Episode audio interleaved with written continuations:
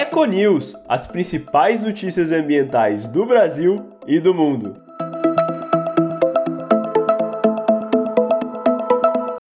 E aí, pessoal, tudo bem? Sejam bem-vindos novamente ao Floodcast, o seu podcast sobre o meio ambiente. E bom, vocês já me conhecem, meu nome é Daniel, eu sou da Flor de Lis e eu apresentava o Floodcasts antigos, né? Que agora a gente passou por uma reformulação que eu já já vou explicar. Eu tô aqui com um novo parceiro. Matheus, se apresente, por favor. Oi, gente, eu sou o Matheus, sou membro de projetos, faço engenharia ambiental também, faço parte da equipe do Floodcast. Ô, Matheusinho. E aí, então, é, como eu falei, o Floodcast, né, o podcast, ele acabou passando por algumas reformulações. Como vocês sabem, é, a gente ficou um tempo sem postar, e porque a gente estava de férias, né? Junto com a faculdade, gente também merece um tempo de descanso. E aí a gente passou por algumas reformulações, entre eles a gente separou em quatro quadros, e esse é o primeiro dos quadros, que é um quadro de notícias. Sim, a, o quadro anterior, que era Notícia Destaque da Semana, virou um quadro sozinho chamado de Eco News. Bom, hoje nós vamos falar sobre a votação do marco temporal no STF, na Comissão de Constituição e Justiça e também vamos ter um debate sobre o marco temporal no final do, do da notícia. Primeiramente, o marco temporal diz respeito a demarcar apenas terras indígenas ocupadas até a data de promulgação da Constituição de 1988. Ou seja, caso o marco temporal seja votado favorável pelo governo, os processos de demarcação que ainda estão em julgamento serão negados e os indígenas ficarão sem suas terras. Atualmente, há duas votações ocorrendo, uma no STF e outra na Câmara dos Deputados. O marco temporal é de 2009 quando foi rejeitado, sendo revivido durante a atual gestão. Por conta disso, o projeto de lei 490 de 2007, que tramita na Câmara dos Deputados, tenta transformar o marco temporal e outras medidas em lei, sendo aprovado como PL constitucional pela Comissão de Constituição e Justiça.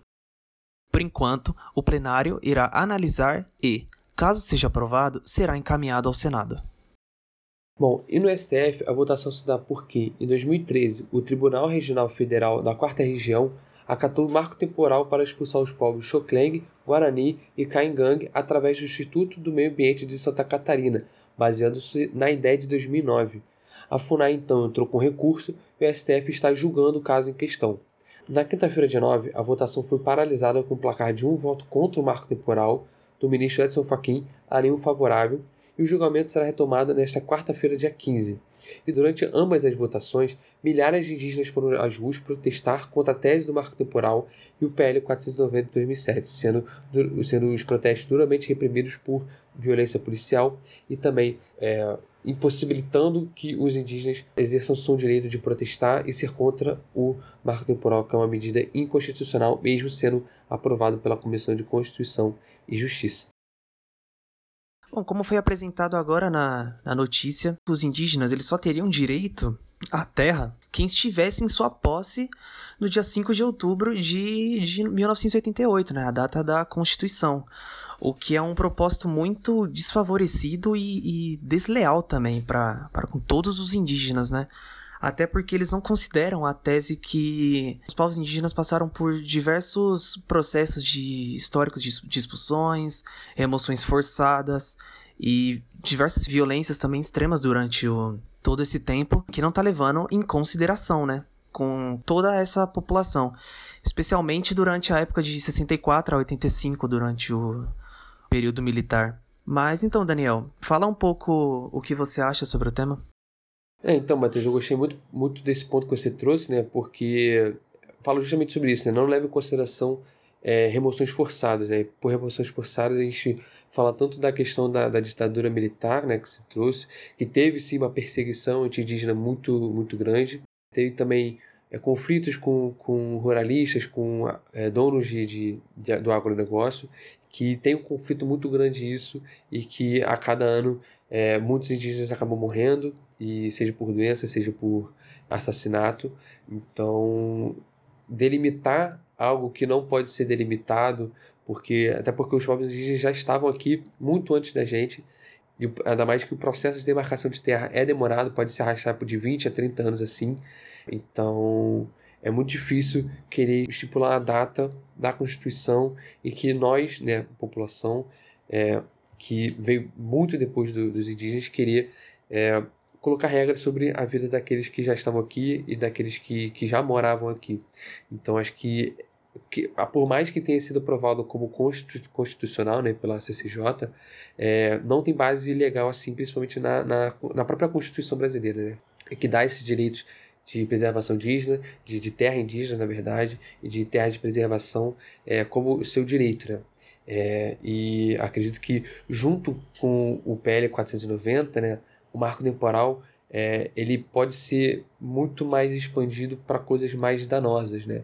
Então, no, na PL 490, tem uma parte que fala de, de povos indígenas isolados, que, que se isolam voluntariamente, e que o governo ele podia intervir sobre essas, sobre essas terras é, sob o pretexto de utilidade pública. Né? Só que o que, que seria utilidade pública? Seria é, qualquer coisa pode ser é, utilidade pública caso seja utilizado uma argumentação convincente o suficiente para isso. Né? Então, pode ser mineração, pode ser garimpo, pode ser hidrelétrica, pode ser remoção forçada desses próprios povos. Então, acredito que é problemática em diversos níveis assim é, a combinação do marco temporal com a, a PL 490.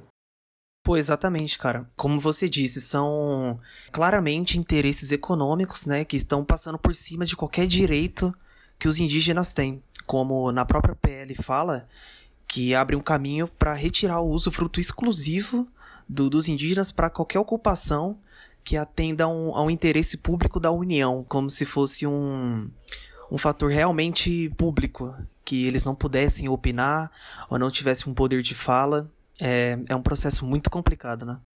Sim. É, mas tem, tem, tem bastante coisa assim que a gente pode falar também sobre, principalmente sobre é, questões indígenas, né, que não, não são levados a sério aqui, aqui no Brasil, tanto que a gente está discutindo aqui um, um, projeto de lei que não deveria, é, ao mínimo, se, não deveria nem um pouco ser, ser debatido. É, a gente tem até um exemplo disso aqui na própria América Latina, que é do Peru, que tem uma lei parecida com essa, que realmente teve esses mesmos problemas que a gente está citando, né? De invasão, de exterminação, principalmente porque os indígenas muitas vezes não têm memória imunológica para enfrentar as doenças que a gente normalmente não tem nenhum problema, como gripe, como malária, né? Como outras, outras doenças que, que às vezes, são, às vezes são, são banais para gente, mas quando em contato com indígenas, principalmente os povos isolados, que acabam sendo muito, muito fatais, né? como é, aconteceu aqui na, na, descoberta, entre muitas aspas, portuguesas aqui no, no, no Brasil, né? que aconteceu.